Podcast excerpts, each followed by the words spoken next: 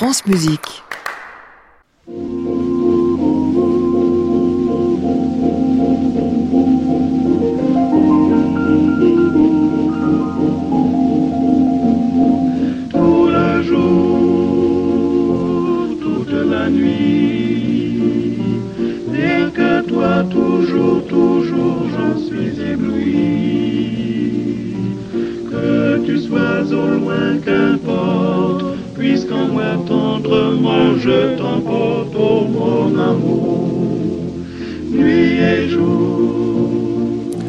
Bonsoir à tous et bienvenue pour une nouvelle semaine de Classic Club sur France Musique, 22h tous les soirs, en direct depuis l'hôtel Bedford à Paris, en direct et en public. Et ça tombe bien ce soir, ils sont deux à nous avoir rejoints, le musicien Thibaut Garcia d'un côté, qui nous offre un nouveau disque consacré à Jean-Sébastien Bach avant et après lui, et puis Gary Hoffman de l'autre, qui nous met deux œuvres de guerre ensemble, un Elgar et un Bloch. Nous sommes ensemble jusqu'à 23h pour causer de tout cela. Et on a même la chance d'avoir un live ce soir, puisqu'à l'occasion de la parution de son dernier disque, Thibaut Garcia nous en donne quelques extraits façon showcase. Oh, showcase, c'est tellement moderne, je suis tellement heureux d'avoir pas pu prononcer ce mot-là une fois. Allez, on applaudit bien fort Thibaut Garcia.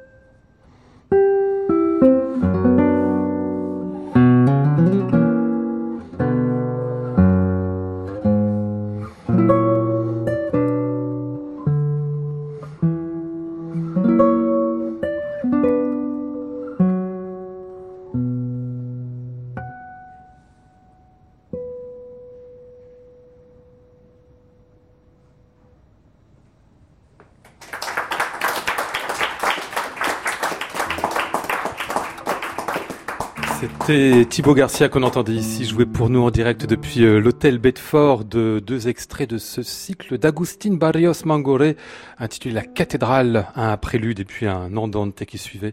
Bonsoir Thibaut. Bonsoir. Merci de jouer pour nous ce soir cette petite pièce, ces pièces qu'on vient d'entendre là, une autre que vous ferez euh, juste à pied qui sont après pardon, qui sont extraits de votre tout dernier disque consacré à Jean-Sébastien Bach et à diverses inspirations autour de lui, on va y revenir dans un instant mais parlez-nous peut-être de ce monsieur qu'on vient d'entendre là, euh, Mangoré paraguayen, c'est ça? Exactement, c'est Agustin Barrios Mangoré, euh, compositeur paraguayen et qui était guitariste lui-même et qui était un personnage très mystique puisque pendant ses concerts il s'habillait en, en, tenue euh, d'indien des tribus indiennes avec avec le chapeau, les plumes, tout ça.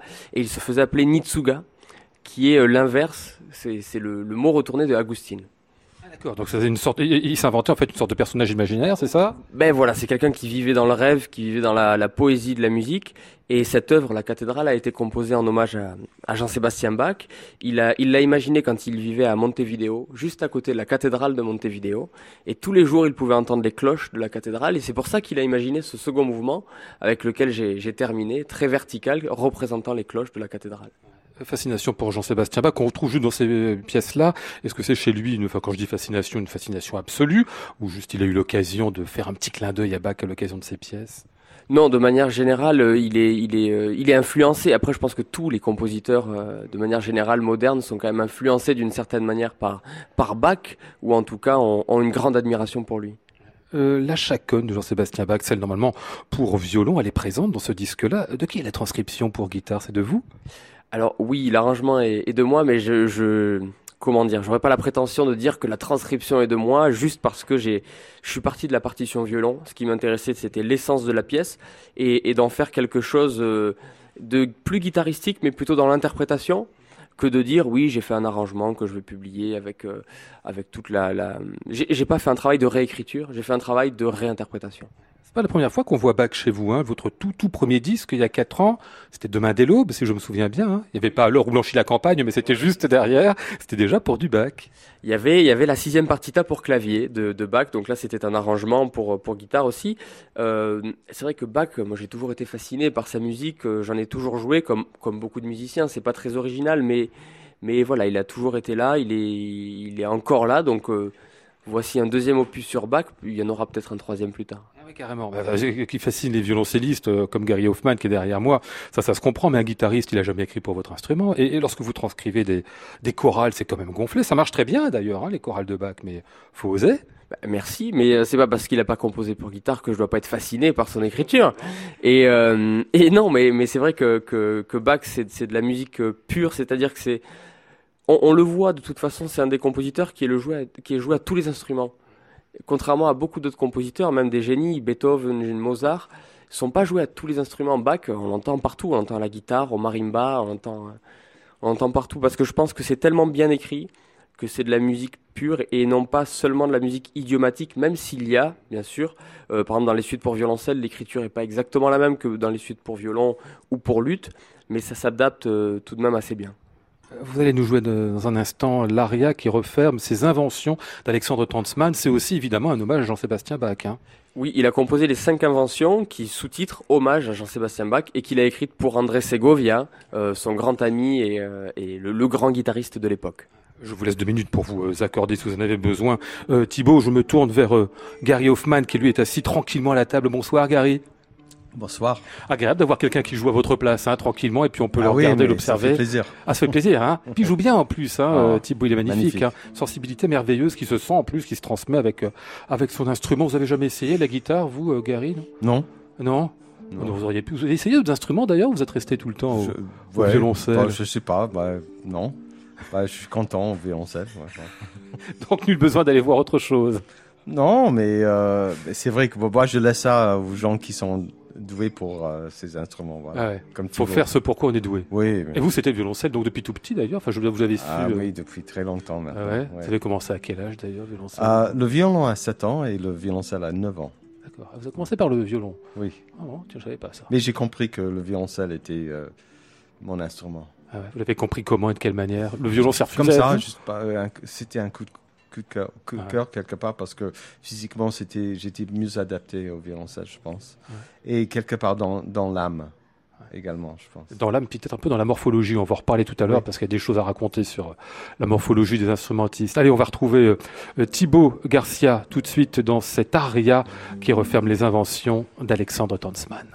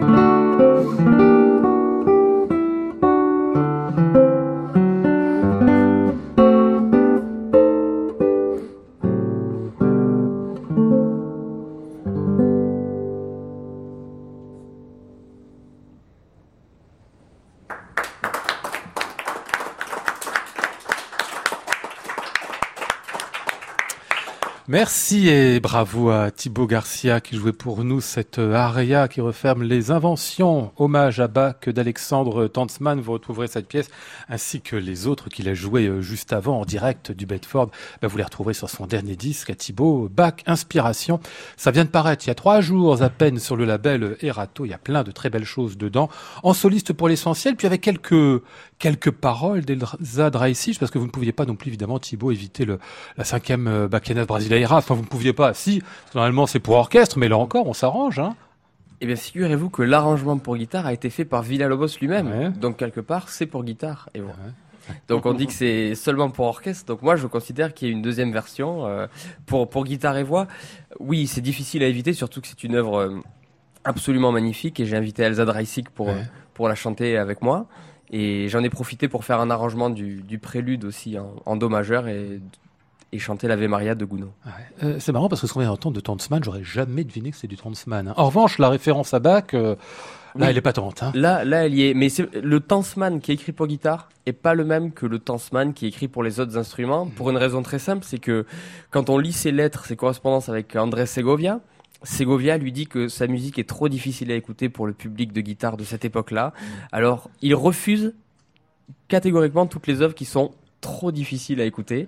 Donc Tansman se force et se plie un petit peu aux, aux règles de Andrés Segovia et c'est pourquoi il lui écrit beaucoup d'œuvres beaucoup plus néoclassiques finalement. Hmm, Vous dites trop difficile pour lui, c'était quoi Une histoire de langage ou c'était trop difficile à jouer justement non, le, l'instrument non, Segovia il avait quand même un, un- un grand niveau. Non, Ouais. c'était c'est le langage, c'est pour le public, trop difficile à écouter pour le public, trop moderne.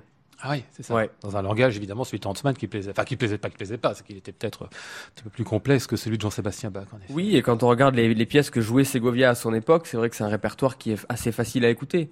Plutôt de type un peu néoclassique, on va dire. Oui, c'est ça, néoclassique ou, la- ou on reste dans la musique espagnole. Ouais. Euh, une question sur votre guitare, euh, euh, Thibaut. C'est toujours idiot de parler de ça, mais non, c'est des choses avec lesquelles on joue. Vous avez Ah oui. une espèce de truc derrière, une espèce d'objet en plastique qui vous permet de tenir. Dites-moi ce que c'est. Ça s'appelle un guitar lift. Alors ça remplace le repose-pied. Normalement, les guitaristes jouent avec un repose-pied sur le, sur le pied gauche pour Ouais. soulever la guitare. Mais ça fait qu'on soulève la jambe des, pendant des heures euh, tous les jours et, ça, et pour le dos c'est pas c'est pas le top. Ah, oui. Donc Ça crée une euh, dissymétrie, c'est ça On fait une sorte de Exactement. déséquilibre. ouais. Donc si on travaille, je sais pas, 6 7 heures par jour euh, avec une dissymétrie au niveau du dos, c'est Ah, pas ouais. c'est pas très ergonomique. Donc il y a ce système le guitar lift qui, qui a été inventé par un allemand et euh, que j'ai découvert il y a un an et mais je l'ai adopté Et c'est tout récent alors, du coup, parce que moi, c'est la première fois Ouais. que je vois ça. Alors il y a d'autres systèmes qui ont été inventés, il y a le Gitano, l'Ergoplay, il y a, il y a beaucoup Ah. de systèmes pour avoir les deux pieds à plat justement, mais celui-là euh, je l'ai découvert, euh, c'est le premier que j'ai essayé, et il me, il me va très très bien. Et ça, va- ça vous a pas changé trop lorsque vous l'avez utilisé la première fois? Ça m'a euh, déstabilisé mais dans un bon sens, Ouais. c'est-à-dire qu'au début j'ai fait waouh c'est différent, mais j'ai senti le potentiel donc, euh, donc j'ai décidé de travailler avec et ça revient très vite. Euh, C'est-à-dire, ça remet le corps à l'endroit, en fait, hein. enfin, droit tout court. Oh quoi. bah j'étais pas à l'envers non plus. C'est pas ce que je mais- voulais dire de vous. mais, mais oui, en effet, ça, ça améliore vraiment la position. Ouais. Moi, ça m'a ouvert le côté gauche, par exemple, de, du corps. Ouais.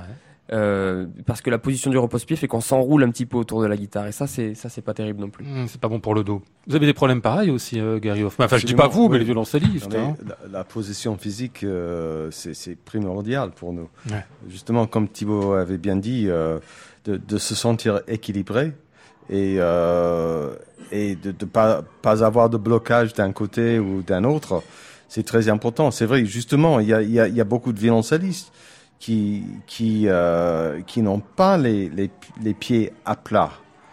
Et, et ça, c'est très mauvais, quelque part. Pourquoi ils les mettent pensent- comment? Ils font des points oui, parce que c'est, c'est- ce sont des réflexes parfois un peu. euh, ça peut être des, des impulsions, euh, même, je dirais, émotionnelles. Mais, Mhm. mais c'est vrai que le côté physique est, est tellement important que on, on- on devrait être vraiment vigilant et, euh, et conscient de ce qu'on fait. On n'en est pas assez.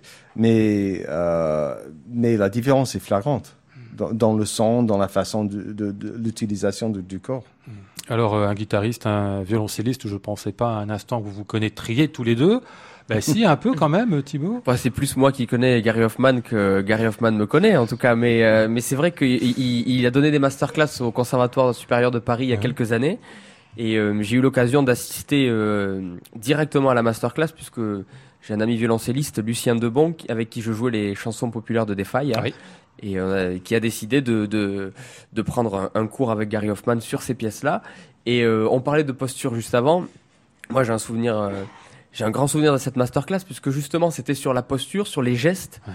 et de, de manière générale sur les, les gestes, peut- peut-on dire, inutiles ou qui, qui ne servent pas spécialement à la musique. Ah oui. Et euh, comment, comment éviter les gestes artificiels ou en tout cas utiliser toute cette énergie qu'on met en dehors pour l'utiliser dans la musique. Et j'ai trouvé ça vraiment intéressant parce que moi j'allais à une masterclass de violoncelle et je me suis retrouvé à avoir une masterclass musicale tout simplement. Ah ouais. Sur la manière d'utiliser, de bien utiliser l'énergie, en fait. Je Ça- pense que les principes euh, sont les mêmes, peu importe l'instrument finalement. Après, évidemment, c'est un choix personnel. Mais pour moi, ce qui compte le plus, c'est ce qu'on entend. Après tout. Ouais, le Euh, résultat. c'est c'est assez basique là. Ouais. Mais, mais c'est vrai, quelque part. Et pour arriver à un résultat, il faut aussi faire en sorte que toutes les énergies soient Exactement. bien Soit centrées, bien dirigées. bien dans la- centré, bien euh, canalisé, bien focalisé.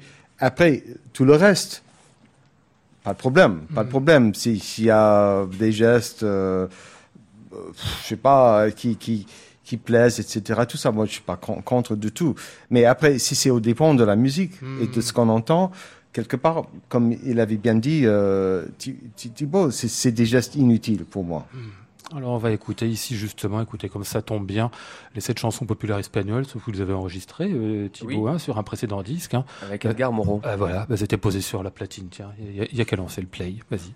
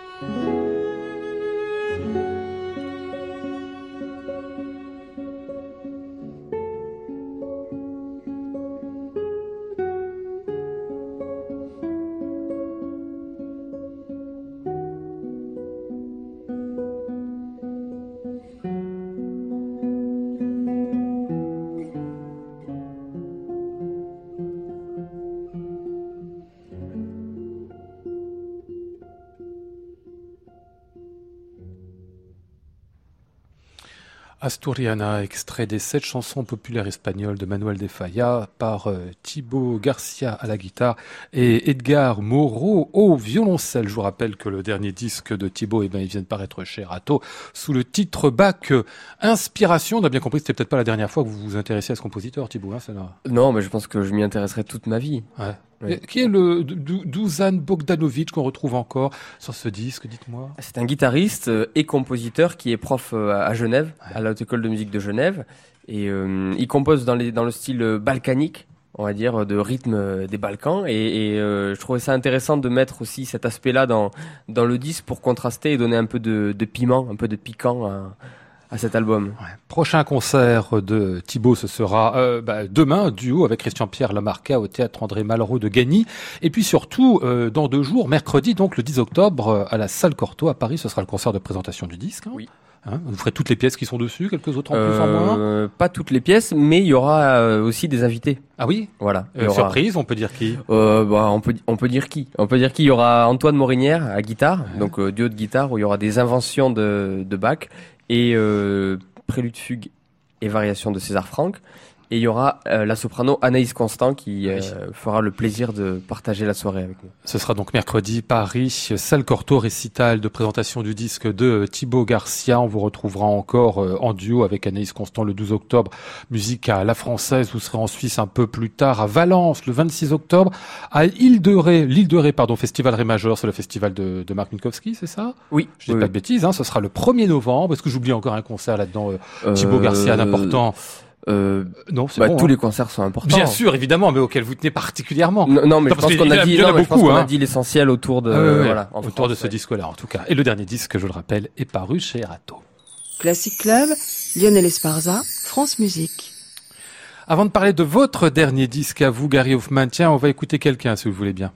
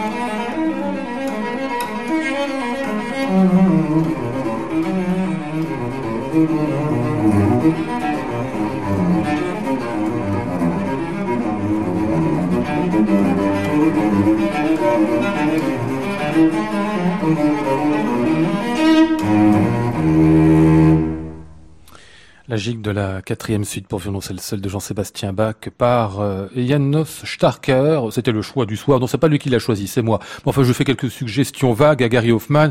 Eh ben non, euh, Janos Starker, il m'a dit, c'était votre maître en fait, c'est ça, du violoncelle? Ouais. ouais. C'est-à-dire lui qui vous a passé quoi? Euh, La musique de Bach, celle de Bloch peut-être aussi, dont on va parler dans un instant?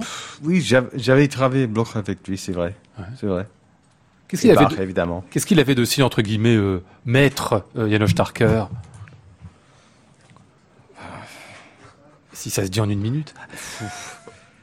Starker, pour moi, c'était le plus grand professeur de violoncelle. Euh, en fait, ce qu'il avait apporté euh, je dirais, euh, le plus important, le, plus essentiel aux élèves, c'est la, façon de s'observer et de trouver des solutions je pense qu'il y a, a, pas vraiment, il y a, a, pas mieux à faire par rapport à un professeur et un élève, parce que jouer comme un professeur, c'est pas vraiment le but. donner des, astuces ou des, indices pour pour jouer comme quelqu'un d'autre, Oui, ça peut être intéressant, ça, ça peut servir, mais, mais après tout, il y a toute la vie. Il y a toute la vie devant, devant toi. Si, si t'as pas des, des, des, des, moyens à, à trouver euh, tes propres solutions dans la vie ou dans la musique ou dans l'instrument, euh, je pense que tu es, en manque. Et, et Starker, c'est quelqu'un qui a tout compris par rapport à l'être humain, par rapport à, à l'instrumentiste, par, par rapport au musicien. Et, et, et, je pense que lui, il, il voit des choses de manière très, très large. Et donc, du coup, euh, ses élèves, ceux qui ont compris ce qu'il voulait euh, transmettre, euh, ces élèves ont été euh, et sont équipés, je dirais, pour la vie. Et c'est ça qui est le plus important, je trouve. Vous dites ceux qui ont compris, ça veut dire que certains n'ont pas compris Bah, parmi je ces pense élèves qu'il y, en- il y en a d'autres qui, qui, qui n'ont pas compris, mais qui, qui se limitaient à imiter, si, Ouais. si, si, si vous voulez. Euh, Starker. Ok, c'est bien, c'est bien. Mais je pense que ceux qui, qui ont compris ce qu'il pouvait faire avec ce qu'il avait, qu'il avait pu euh, révéler quelque part, ont compris que c'est- des choses qu'on peut utiliser pour la vie. Et, et en dehors de la musique aussi. Parce que lui, il- il- il était aussi bien concerné par la personne. Et pas uniquement l'instrumentiste ou le musicien. La personne qu'il avait en face de lui. Exactement. Votre dernier disque, euh, Gary Hoffman, il est consacré donc à Edward Elgar, son concerto pour violoncelle, et Ernest Bloch, qu'on vient déjà de citer pour ce Shelomo, Salomon, Rhapsodie hébraïque, est-il dit, dont on va entendre ici euh, les premières mesures.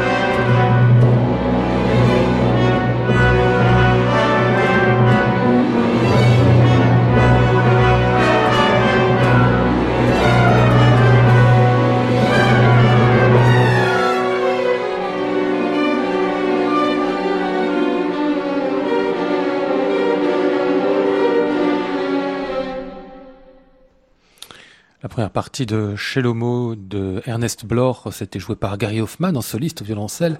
À ses côtés, l'Orchestre Philharmonique Royal de Liège, dirigé par Christian Arming. Le disque vient tout juste de paraître le 5 octobre, lui aussi, le même jour que votre disque à vous, euh, Thibaut, sur le label La Dolce Volta. Euh, c'est une œuvre qui est fascinante, ce Shelomo, hein, Salomon, euh, Gary Hoffman. Je me souviens la première fois que je l'ai entendu, c'était il y a des années et des années. J'ai mis beaucoup, beaucoup de temps à rentrer dedans, comme si une musique avait du mal à me causer. Mais une fois qu'on a saisi l'espèce de, de, de, de de manière de parler finalement, parce que le, le violoncelle parle ici, hein, puis ce langage incroyable de Blore. Il parle, il chante, évidemment, il parle. Euh, c'est une musique euh, qui à la base n'est pas basée sur, euh, je dirais, le, comment, comment dire, mais c'est, pas une musique religieuse, mais elle est bien inspirée évidemment par par tout ce qui est judaïque et, euh, et dans, dans dans l'atmosphère, dans, dans, le caractère, et même, je dirais, euh, dans la façon de, de, même de dire et de prononcer des, des certains chants, mm. certains chants, euh, ce qu'on peut voir, par exemple, euh, à la synagogue, ou même, je dirais, le, le, mur de, de, Jérusalem, parce que c'est vrai qu'il y a des rythmes, il y a, il y a des il y a des, des, gestes qui ressemblent beaucoup à ce qu'il raconte dans, dans, dans cette œuvre-là. Mais, euh, mais après tout, c'est une musique euh, noble, c'est une musique touchante euh, qui, qui, est un reflet de, de, de, du personnage de Solomon, mmh. et je dirais presque de, l'être humain, de mm. l'être humain, parce que c'est vrai que c'est une musique qui, même de, notre âge, avec, avec ce qui se passe dans le monde, euh, on arrive à, à, comprendre et à, à, à, se mettre en accord euh, avec euh, ce qu'il raconte dans cette musique. C'est une œuvre qui date de 1916, c'est-à-dire que c'est une pièce de guerre en fait. Hein oui, en fait, c'était un peu l'idée de, de de, de, de, départ euh, de, de, ce disque-là, de présenter deux œuvres qui ont été beaucoup influencées par la, la Première Guerre mondiale, d'une manière différente peut-être, mais quelque part on sent qu'il y a cette espèce de, je dirais, de, d'angoisse. Il y a un côté tragique dans les mmh. deux œuvres. Euh, optimiste, je dirais malgré tout. Euh, mais c'est, c'est deux, deux œuvres, Elgar et, et, et, Bloch, qui ont été quand même influencées par les événements euh, qui étaient euh, qui étaient très très présents et dans, pour tout le monde et, et, avec Elgar évidemment rajouté avec la mort de sa femme mmh. et quelque part je dirais la fin d'une époque une époque en Angleterre ou dans le monde où on sent que Elgar a besoin de quelque part et a du mal à tourner la page. Mmh. Euh, Bloch, je pense qu'il était inspiré par euh, l'œuvre d'une sculptrice qui était la femme de, de son ami euh, Barjanski, euh, violoncelliste. Qui est celui et, qui a créé l'œuvre aussi d'ailleurs. Oui, hein c'est exact. Et euh, je ne sais pas s'il y a un côté aussi, euh, je, je, dirais, on dit quoi, autobiographique? Non. Mm -hmm. Si, oui, oui, oui. ce mot-là. Ah, oui, oui, ça euh, chez Bloch, mais chez Elgar, c'est certain. C'est certain. Parce qu'en plus, c'est la dernière œuvre qu'elle avait composée. Mm. Et ça, c'est étonnant parce qu'elle avait vécu encore, euh, je sais pas, 15, 17 ans, quelque chose comme ça. Et donc, on a l'impression qu'il avait tout dit dans cette œuvre. Et euh, Bloch, euh, c'est drôle parce que souvent les gens disent, oui, mais Bloch, c'est un peu musique pour film, mais c'est drôle parce qu'il avait composé avant, avant, avant ah oui. la musique pour bah film. Oui, oui, oui. Donc voilà, c'était, je pense que les gens qui, qui, ont composé pour film ont été inspirés par lui. Et pas l'inverse. Oui, D'ailleurs, en termes d'inspiration, euh, Salomé de Richard Strauss, c'est quelques années auparavant. Hein, on se dit qu'il a peut-être pu l'entendre, Bloch aussi, dans l'espèce de grande montée qu'on avait oui, exactement, là. Euh, exactement. Quelque chose de cette musique un petit peu inspirée par l'Orient. Euh, rêvé, bien sûr. Hein. Absolument, absolument. Et ce qui est, euh, pour moi, frappant dans cette œuvre de Bloch, c'est que euh, il y a l'intimité de violoncelle, mais à la fois, il n'a pas envie de sacrifier euh, la sonorité de, de l'orchestre. Donc souvent, des grandes montées, euh, des crescendo et celerando, le violoncelle, il mène, il mène le, le discours jusqu'à un certain moment, et après c'est l'orchestre qui continue. Ah ouais. Qui est intelligent quelque part, parce que il n'a pas envie non plus de réduire, si vous voulez, le- l'impact sonore, mais à- en même temps, il sait très bien que le violoncelle, il, a plus sa place là, dans les fortissimos de, de- de l'orchestre complet. Donc, donc, il construit cette œuvre un peu dans cette idée que, voilà, Solomon, c'est le personnage central, et l'orchestre est quelque, quelque part le prolongement de, de violoncelle. Donc c'est plus le c'est plus le, le concerto où, euh, violoncelle contre l'orchestre ou le combat. euh, C'est pas c'est pas écrit dans ce Un sens. autre équilibre entre les deux. Exactement. On va entendre ici bah, une autre ouverture, celle du concerto pour violoncelle d'Edward Elgar, les mêmes interprètes, donc en soliste, Gary Hoffman.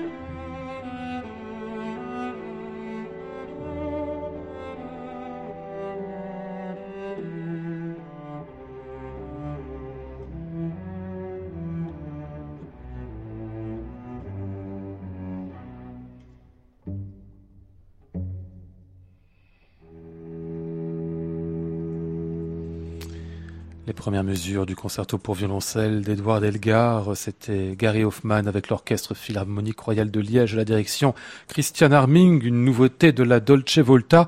C'est pas des œuvres gays, gays que vous enregistrez là, Gary, mais c'est tellement beau comme tout ça. Là, c'est, presque un modèle de désolation, ce qu'on vient d'entendre là. Le, vrai. Le Elgar. vrai. Bah, euh, ce que je venais de dire, c'est c'est des œuvres qui ont été influencées quand même par les événements mondiaux. Ouais. En même temps, chez Elgar et même chez Bloch, il y a quand même pas que la musique euh,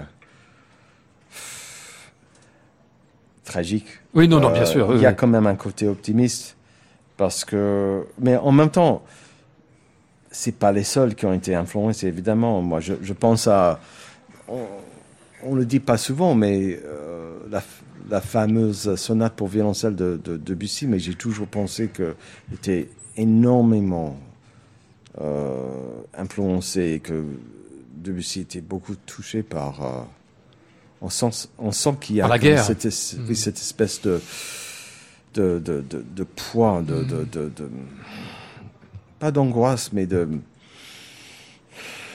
désolation. Donc, euh, je pense qu'après tout, euh, ne sommes pas non plus euh, que qu'on soit des musiciens ou autres, euh, on n'est pas à l'abri de ce Bien sûr, bien, évidemment. oui. Puis ça donne des œuvres d'une telle beauté. en Et c'est normal. Ouais. C'est- Je trouve ça normal. Juste un petit mot sur votre instrument, l'amati que vous jouez depuis je sais plus combien, 20 ans, 25 ans, 30 ans peut-être, hein, Gary hein Ça fait 33 ans. Ah ouais, bah c'est celui euh, qu'a joué aussi Leonard Rose, son enregistrement du, du Blore, hein, qui est ici. Hein. Bah, c'est le même. C'est le même, c'est Bah, ça. hein. le même. Donc on peut l'entendre par un violoncelliste euh, 40 ans en arrière, ou- Ouais, exactement. et puis par vous aujourd'hui. même violoncelle, mais pas le même violoncelliste. Ouais, ouais. Mais là, on se trouve à fantasmer avec ce genre de choses. On se dit, est-ce que la voix de Leonard Rose est encore un peu dans, dans votre violoncelle Honnêtement, ce qui était frappant pour moi, c'est que bah, mon prof, quand je- on, on a dit tout à l'heure, euh, c'était Janusz Starker. Ouais. Mais pendant un an, c'était la première année où j'avais joué ce violoncelle.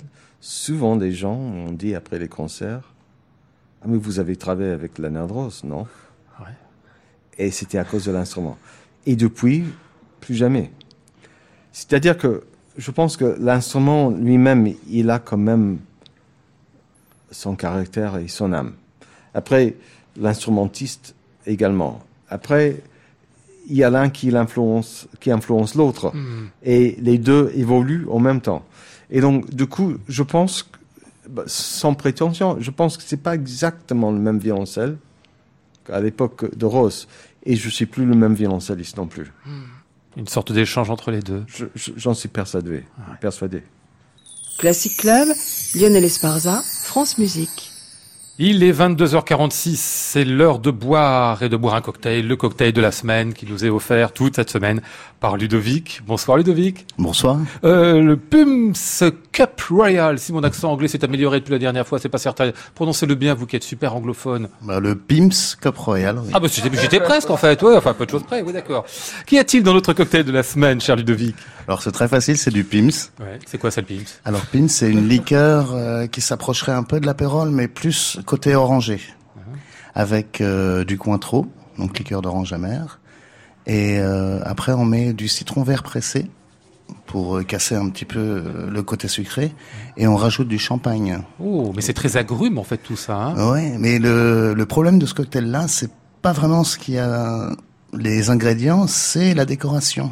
Ouais, Pourquoi Parce que la décoration, il faut euh, une rondelle de concombre, une demi-tranche de citron, une demi-tranche d'orange, une Ah oui. cerise à l'eau de vie. Ah, et ça participe du cocktail. Exactement. Alors que ça n'est que la décoration. Exactement, oui. Ah. Mais sans ça, sans la tranche de concombre, par exemple, c'est très difficile de le vendre en tant que Pim's Cocktail ou Pim's Cup Royal ou Pim's Number One. Ou... Alors si je vous entends bien, c'est un cocktail qui est bien repéré en plus, hein, Ah parce oui, qu'il y, a- y y y même le, le- oui, la décoration qui va avec. Hein. Je pense qu'il a presque 100 ans au moins. Ah bon, d'accord. Et c'est bon au moins? Ah, oui, oui. Non, pardon, je sais pas, je, je demande parce que En fait, des fois c'est très compliqué et puis Sur la carte, il est vendu euh, sous un autre nom, il s'appelle le Bedford Pim's. C'est vrai. Alors, il a plutôt intérêt d'être bon, oui.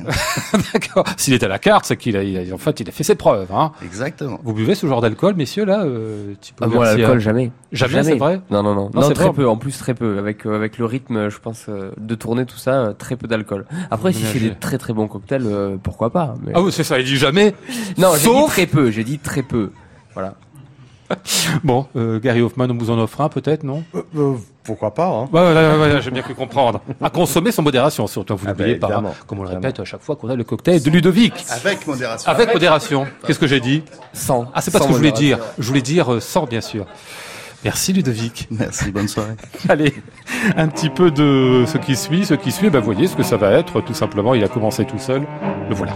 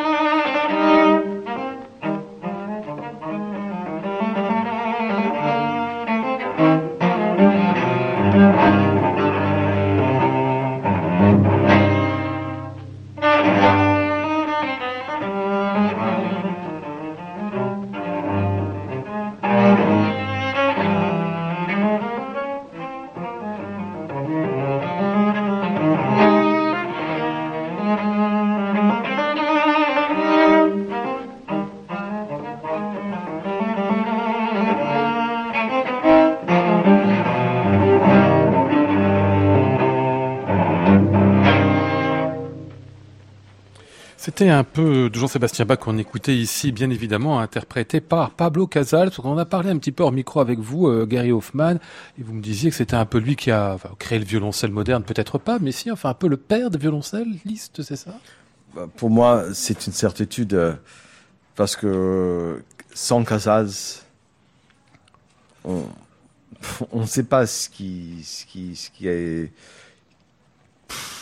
pouvait se passer euh, avec le violoncelle. Mais Casals, il a ouvert tout- toutes les voies et, voilà, c'est c'est quelqu'un qui avait un, peu montré le chemin, euh, qui, qui a mis le violoncelle à, à, à pied égal avec le violon et, et, et le piano à l'époque. Et d'un seul coup, hein, d'un seul coup.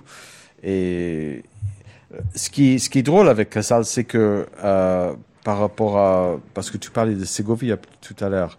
Casals, il était un peu pareil parce que il n'était pas très concerné par la musique, euh, entre guillemets, moderne. Mm. Euh, il y avait certes- certains compositeurs qu'il avait, euh, je dirais, suivis. Emmanuel Moore, c'est pas quelqu'un qu'on ne Oui. parle pas de lui aujourd'hui. Mais par exemple, Schoenberg avait écrit un concerto pour euh, Casals qu'il a jamais joué. Il y avait d'au- d'autres compositeurs qui, qui voulaient, qui, qui, qui, qui créaient ses œuvres. Il n'avait pas envie. Euh, donc pour lui, la musique a un peu, je dirais, arrêté avec Wagner et, des compositeurs de ce- cette ère.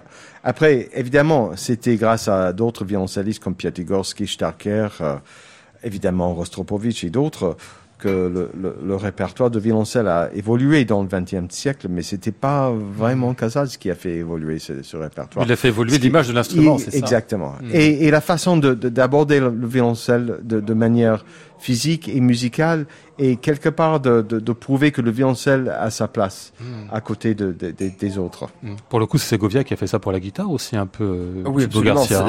C'est- Segovia qui, qui euh, même encore Segovia est, est, euh, adulé par, euh, Mhm. par par tout le monde. On sait que si la guitare aujourd'hui est un instrument qui est quand même populaire, même la guitare classique, c'est grâce à lui. ouais.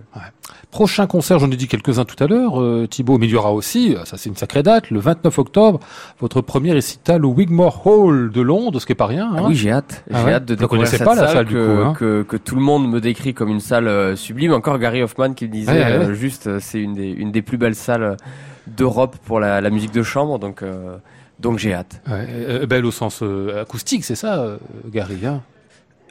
Acoustique, l'atmosphère, Ouais.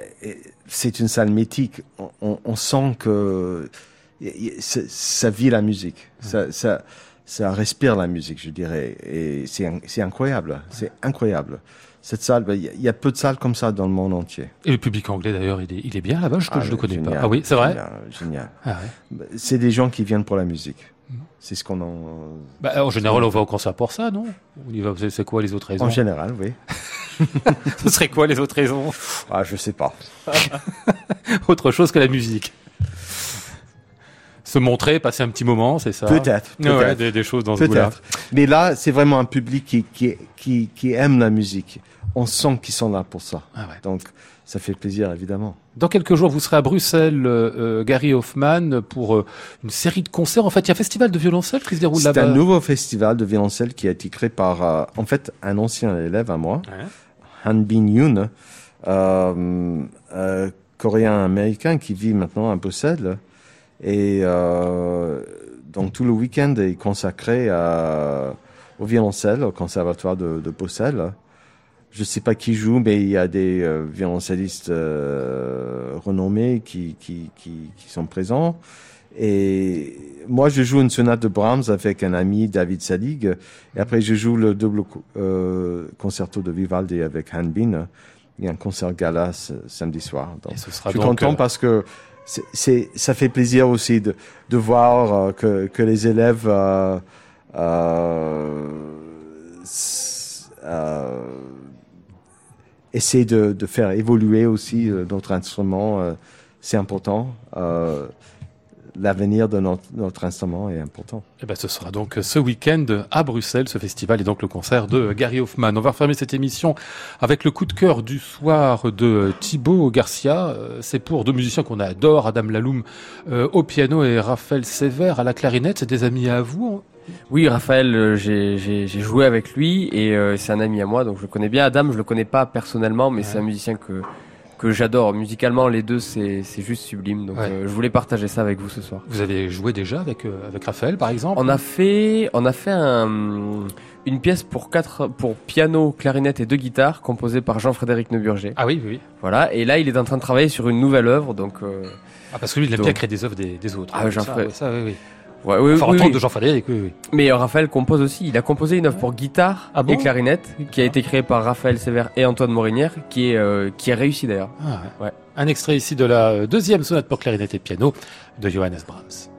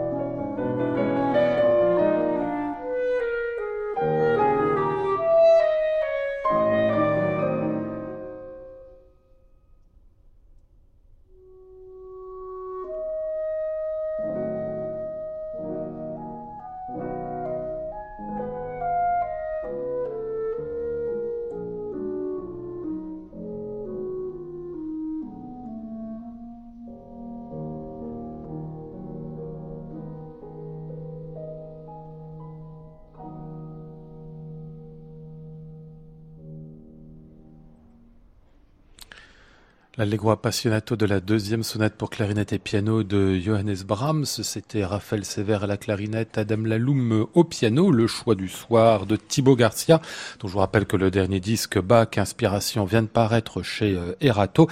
Il sera en concert pour le présenter euh, à la salle Corto ce mercredi 10 octobre. Quant au doublé euh, Blore Elgar de Gary Hoffman, eh bien c'est tout simplement pour le label La Dolce Volta. Merci messieurs de m'avoir rendu visite ce soir.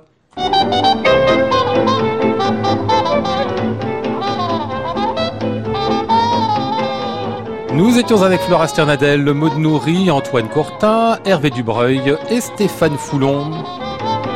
Voici le ciel peuplé de ces moutons blancs. Voici la mer troublée, spectacle troublant.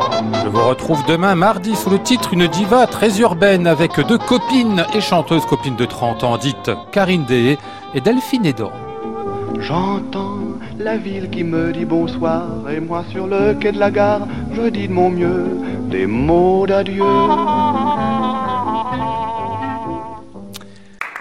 À réécouter sur francemusique.fr.